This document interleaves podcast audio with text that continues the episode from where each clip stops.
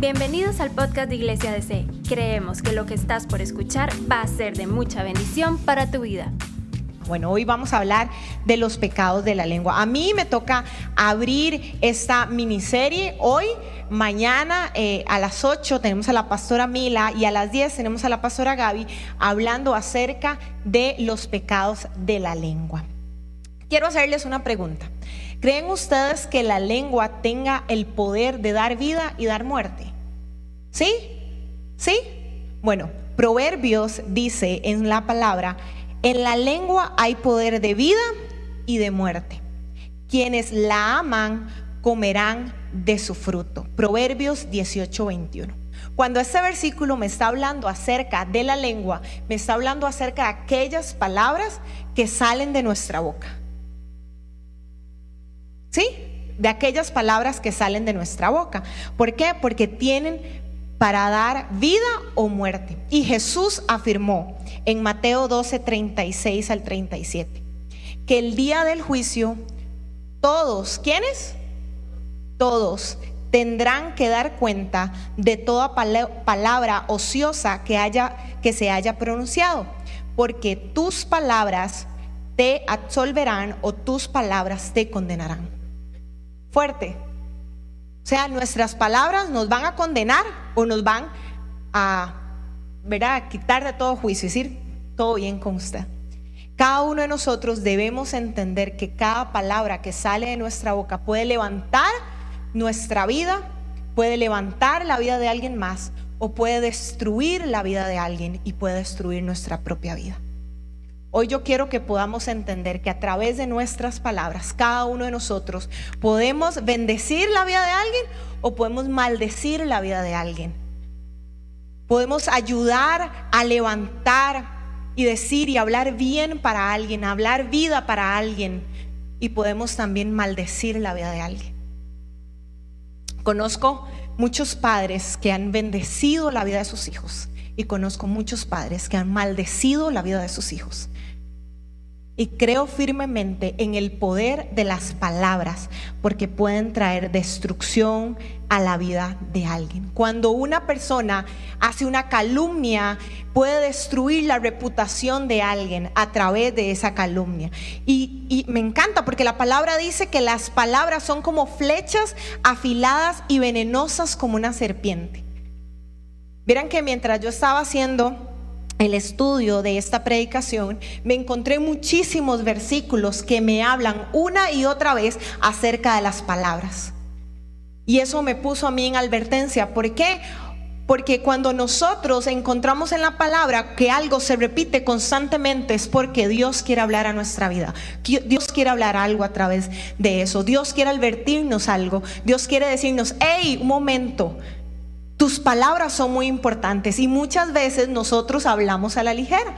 Muchísimas veces nosotros tenemos conversaciones a la ligera. Y eso es lo que dice Santiago 3, 6. Dice, de todas las partes del cuerpo, la lengua es una llama de fuego. Es un mundo entero de maldad que corrompe todo el cuerpo.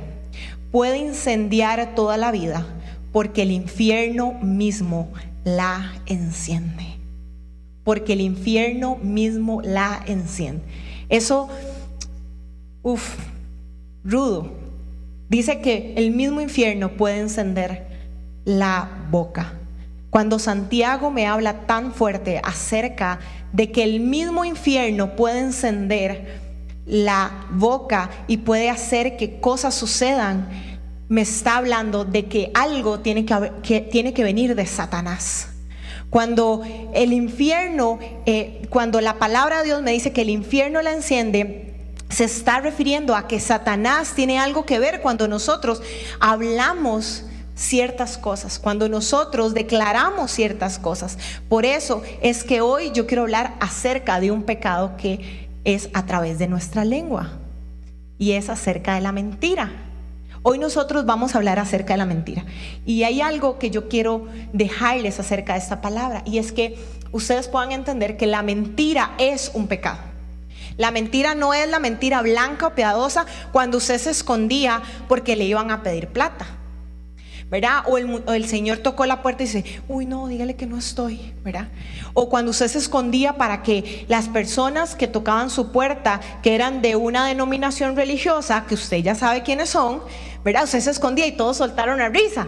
¿verdad? Porque uy, no, no, para que no me diga nada, me voy a esconder o me voy a le voy a decir una mentira, que yo también soy igual que ellos. ¿Verdad? Es, yo estoy hablando acerca de las mentiras que pueden cambiar el rumbo de muchas cosas. Satanás ha usado la mentira para, para plantar en nuestra vida destrucción y en la vida de otros.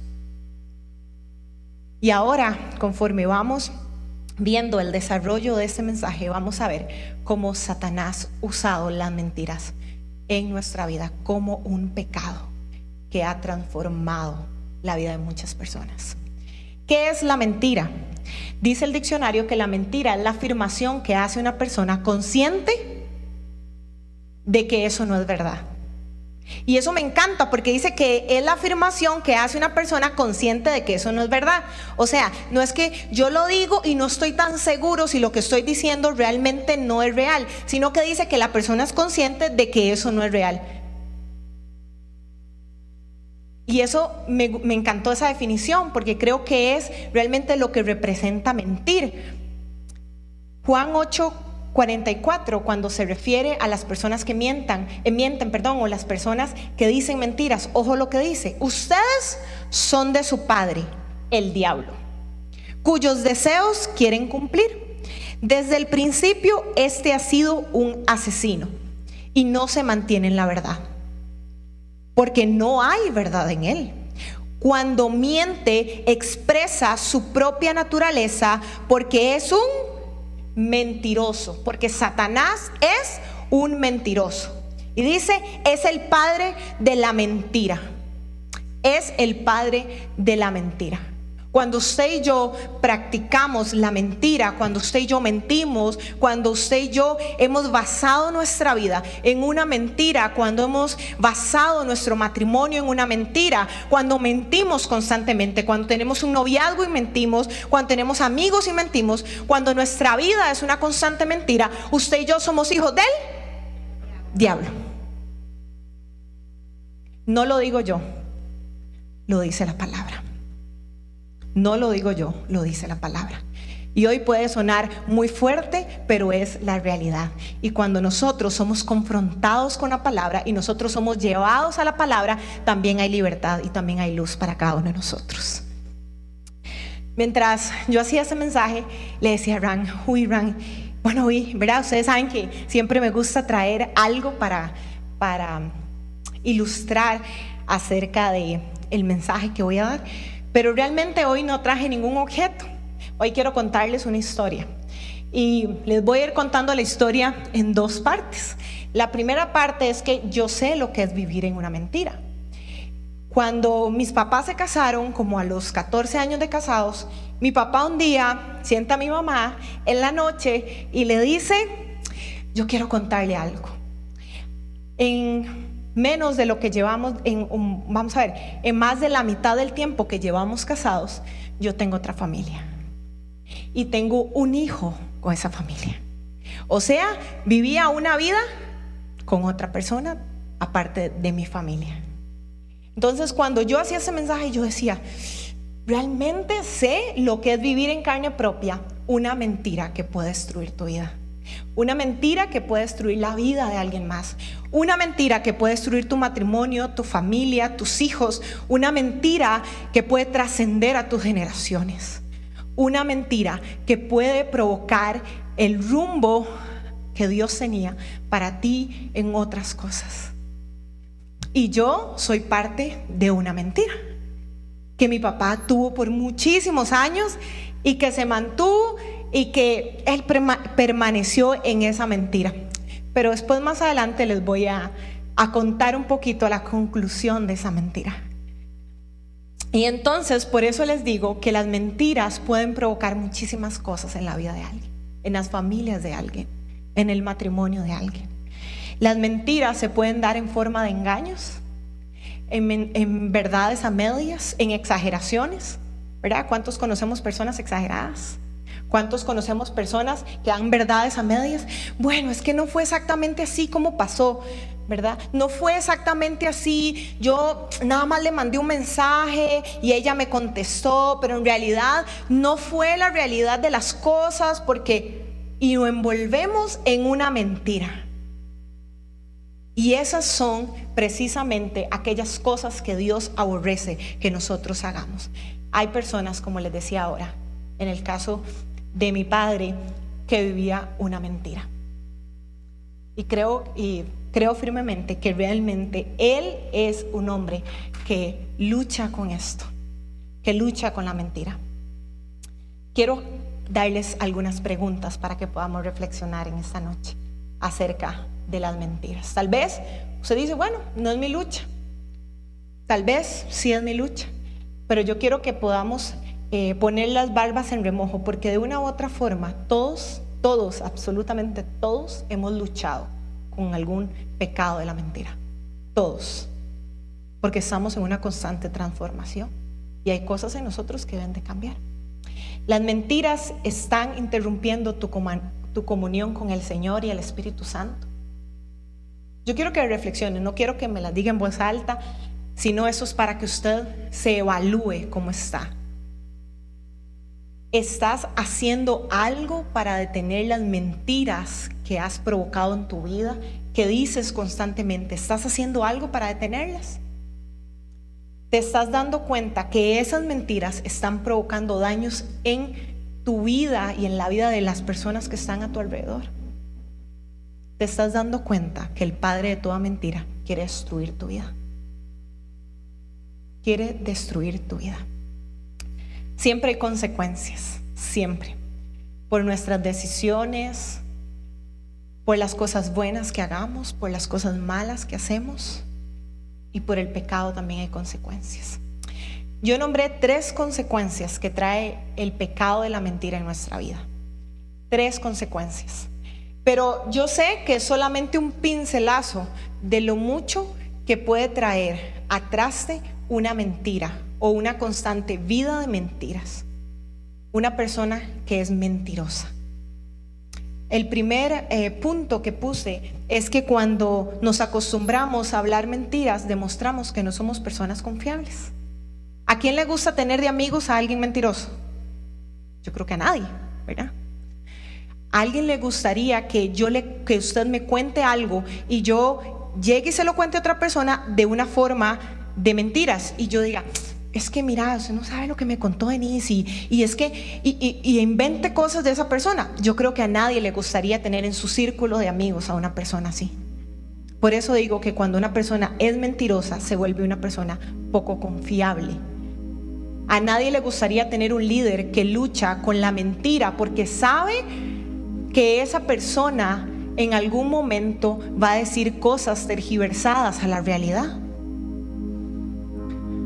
Hay personas que luchan constantemente con esto, pero no hacen nada por detenerlo. Entonces, a su alrededor todas las personas saben que no son personas confiables. Y si hay algo lindo en esta vida, es que usted sea una persona confiable. Proverbio 17:4 dice, los malhechores están ansiosos por, el, por escuchar el chisme y los mentirosos prestan suma atención a la calumnia prestan suma atención a la calumnia. O sea, están atentos, quieren saber, quieren hacer algo por eso. Como punto número dos, propósito se ve interrumpido. Y más adelante yo voy a explicar un poco más esto, pero no quise poner que propósito no se cumple. Quise poner que propósito se ve interrumpido.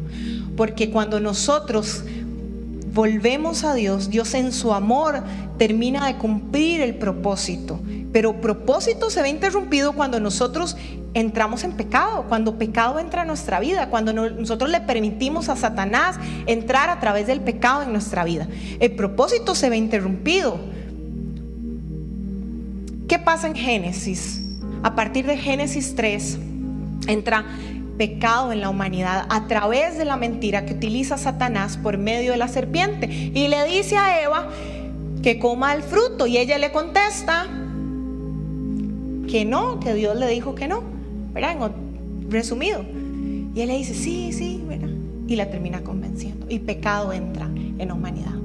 Propósito se ve interrumpido. Propósito se ve interrumpido. Nosotros debemos saber que Dios desea que experimentemos la plenitud de su verdad, no un deleite temporal que nos produce el pecado. Dios desea que usted experimente la plenitud de su verdad, pero no desea que usted tenga un deleite temporal en el pecado. Nos puede dar deleite, sí, nos puede dar deleite mentir y provocar todo lo que eso genera. Y tal vez decir, ay, sí, mi novia no se está dando cuenta, ay, sí, mi esposa no, mi esposo no, mis hijos no. No, y eso es un pecado, eso es algo que usted disfruta, dice, porque nadie se dio cuenta, pero al final sepa, Dios saca todo a la luz. Dios va a sacar todo a la luz.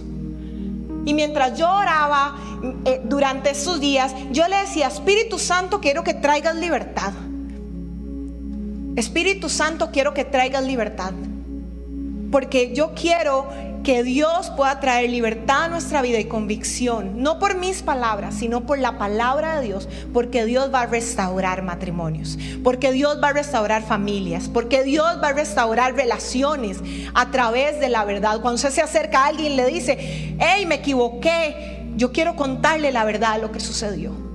Puede ser difícil, podemos tener conversaciones incómodas a veces, podemos tener conversaciones difíciles, pero Dios se va a glorificar en usted porque usted quiere tener libertad en su vida. Como punto número tres, cuando alguien es dependiente de hablar mentiras, demuestra que es una persona que no es alguien libre. ¿Por qué? Porque el padre de toda mentira es Satanás. Proverbios 13:5 dice, el justo aborrece la mentira. Ojo esto, el justo aborrece la mentira. El malvado acarrea vergüenza y deshonra. ¿Y qué decíamos en el punto anterior? Decíamos que pecado entra en nuestra vida cuando mentimos. ¿Y qué trae el pecado? Tristeza, trae angustia, trae vergüenza, trae deshonra, trae... ¿Qué más trae el pecado? Trae temor, nos calla, el pecado nos ata, el pecado nos esclaviza. Dice la palabra que, es, que, el pecado nos lleva a la muerte, a la muerte espiritual, porque usted y yo vivimos atemorizados de lo que, puede provocar. Decir, ay, no, es que si yo digo la verdad, usted no sabe lo que puedo provocar. Bueno, dígala, porque Dios se va a glorificar en eso. Porque a Dios le gusta que usted sea un hijo que lo represente en todo. Así que yo quiero dejarle esos tres puntos acerca de lo que puede causar la mentira. Y como les dije, muchas otras consecuencias puede causar la mentira. Pero realmente siempre hay un pero. Hemos encontrado en la Biblia muchos pero. Pero aquí va la segunda parte de la historia. Cuando mis papás se separan, hay muchas consecuencias de la mentira mi papá, claramente. Pero a través de eso, nosotros conocemos a Jesús. Y eso es lo mejor que nos ha pasado. Hoy yo le quiero decir, si usted quiere tomar una decisión por Cristo, hoy yo lo quiero invitar a que se demuestre como una persona confiable, a que usted diga, ok, yo he estado caminando así en la mentira, yo he estado plantado en una mentira por años, yo le he dicho a mis hijos una mentira por años, yo le he dicho a mi esposo una mentira por años, yo le he dicho a mis amigos una mentira por años, pero hoy yo quiero enrumbarme hacia el propósito que Dios tiene para mí, porque por eso yo decía ahora, ¿verdad? Propósito se ve interrumpido, pero propósito no se acaba, porque si usted se vuelve a Jesús, si usted se vuelve al Dios de la verdad, de la luz, y deja de vivir en oscuridad, su propósito continúa. Porque Dios no lo desprecia. Porque Dios no desprecia a la humanidad. Porque Dios no dijo, ay, se equivocaron, salados. A mí qué me importa. No, Señor dice, tengo tanto amor por ustedes y mi misericordia por ustedes, mi gracia por ustedes es tal que, que voy a mandar a mi Hijo Jesús para dar su vida por usted y por mí. Y en la cruz del Calvario Jesús derramó su sangre para que cada uno de nosotros fuera libertado. Pero hay decisiones que tomar. Usted necesita tomar en esta noche una decisión por Jesús. Usted necesita recordar que Dios le ama, que Dios quiere restaurar su vida, que Dios desea que pecado salga de su vida para que entre la verdad de Jesús, porque dice la palabra y conocerán la verdad y la verdad los va a hacer libres. ¿Y cuál verdad es esa? Que Jesús se quiere restaurar. Que Jesús quiere traer reconciliación. Que Jesús quiere traer perdón eso es la verdad que Jesús quiere. Al enemigo le complace separar. Al enemigo le complace destruir. Al enemigo le complace plantar discordia y división a través de las mentiras. Pero a Dios le complace restaurar. A Dios le complace levantar. A Dios le complace extender su mano y sacarnos del lodo de la mentira, del pecado que nos está carcomiendo. Y Él le complace limpiarnos y vestirnos con ropa nueva. Dios quiere traer para usted un banquete. Y no cualquiera.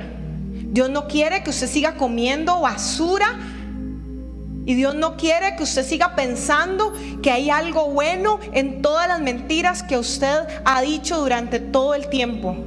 Dios no quiere que usted siga pensando que el pecado de la mentira no le va a traer destrucción, sino que más bien la ha librado a usted. No, esa es la mentira que el diablo ha plantado en usted.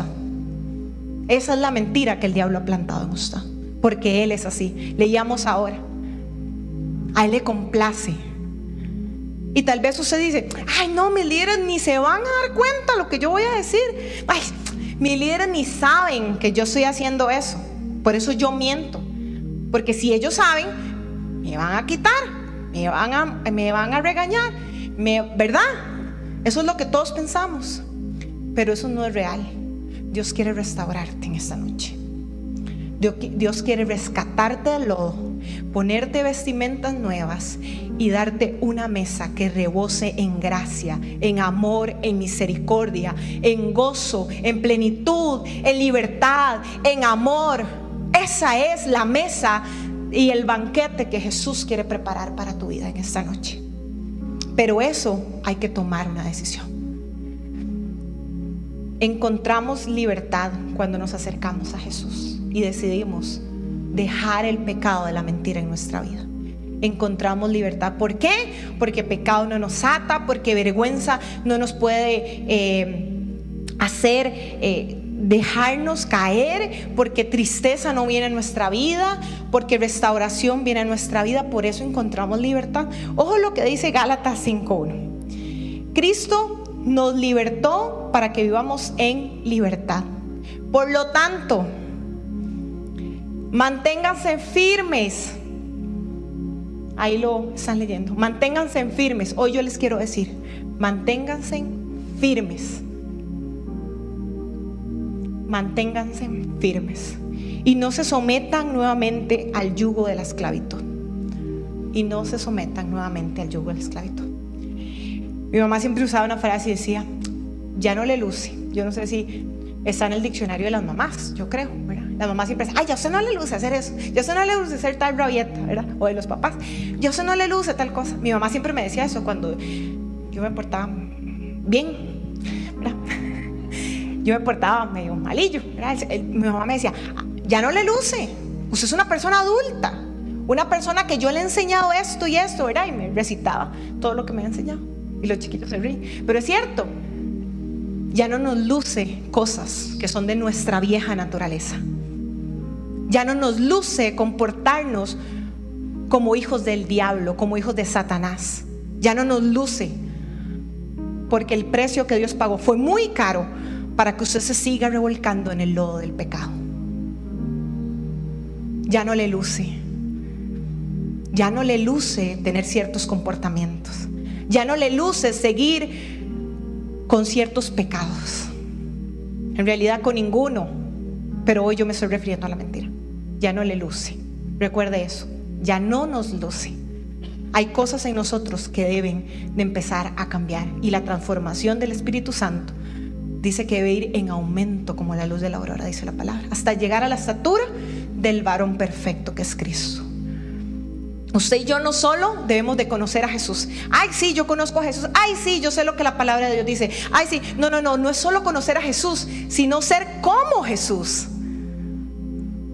¿Verdad? Yo no digo, ay, sí, yo conozco a Sil y ay, sí, pero, pero no, yo digo, yo quiero eh, impregnarme en las cosas buenas que ella tiene. Yo quiero conocer a Jesús, pero quiero ser como Jesús. Quiero ser cada día más parecida a Jesús. Porque es lo que la palabra de Dios me dice. Entonces yo quiero que hoy cada uno de nosotros pensemos qué cosas no nos lucen. Como punto número dos, demostramos que somos hijos de Dios. Colosenses 3 del 9 al 10 dice, dejen de mentirse unos a otros. Ahora se han quitado el ropaje de la vieja naturaleza con sus con sus vicios y se han puesto el de la nueva naturaleza que se va renovando en el conocimiento a imagen de su creador, que se va renovando. Conforme usted conoce más de Dios, usted quiere más de Dios y hay más transformación. Conforme usted va conociendo un poco más, hay más transformación y hay más cambios y más cosas nuevas. Y usted le ha pasado, yo no sé si usted le ha pasado como a mí, pero hay cosas que yo digo, yo hubiera respondido de otra manera hace mucho tiempo. Yo hubiera hecho esto de alguna manera hace tiempo. Pero ahora Jesús en mí ha renovado muchas cosas. Necesito renovar mil cosas más. Pero yo quiero disponer mi vida para que Jesús haga lo que tenga que hacer. No quiero aferrarme a la vieja naturaleza, sino que me vestí de una nueva naturaleza y quiero comportarme como una hija de Dios. Yo no sé si a usted le ha pasado... Eh, algo que yo siempre recuerdo muchísimo es cuando yo trabajé en, alguna empresa, siempre le decían entre las políticas o las normas de esa empresa es, recuerde, no lleve la camiseta de la empresa a ciertos lugares, ya ustedes saben cuáles son, ¿verdad? No haga, bueno, ahora videitos de TikTok, ¿verdad?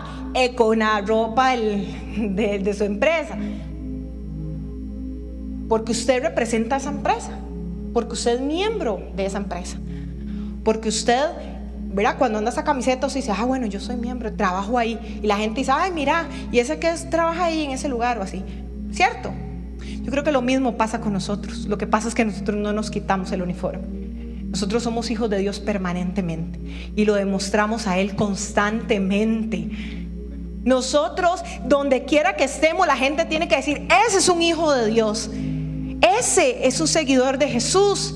Ese ama a Dios, ¿por qué? Porque ha visto transformación en nosotros, porque no hacemos las cosas que otros hacen, porque no andamos en mentiras, porque no hay pecado de mentira en nuestra vida, sino que hablamos con la verdad, sino que nos mantenemos firmes en aquel que ya venció. Ese somos usted y yo como hijos de Dios, representantes del reino donde quiera que usted esté. No representantes en iglesia de C, que creo que muchísimas veces es más fácil sino representantes de Dios afuera de estas puertas, demostrando el amor de Jesús. Ese es el verdadero Hijo de Dios. Cuando a usted a veces le cuesta tener ciertos comportamientos, pero sabe porque sabe que el Espíritu Santo está transformando. Somos uno con Cristo, pero Cristo es todo. Somos uno con Cristo, pero Cristo es todo. Cristo es todo. Él es todo para nosotros. Él es todo lo que nos representa. Él es todo lo que nos puede transformar. Él es todo lo que nos puede cambiar. Amén.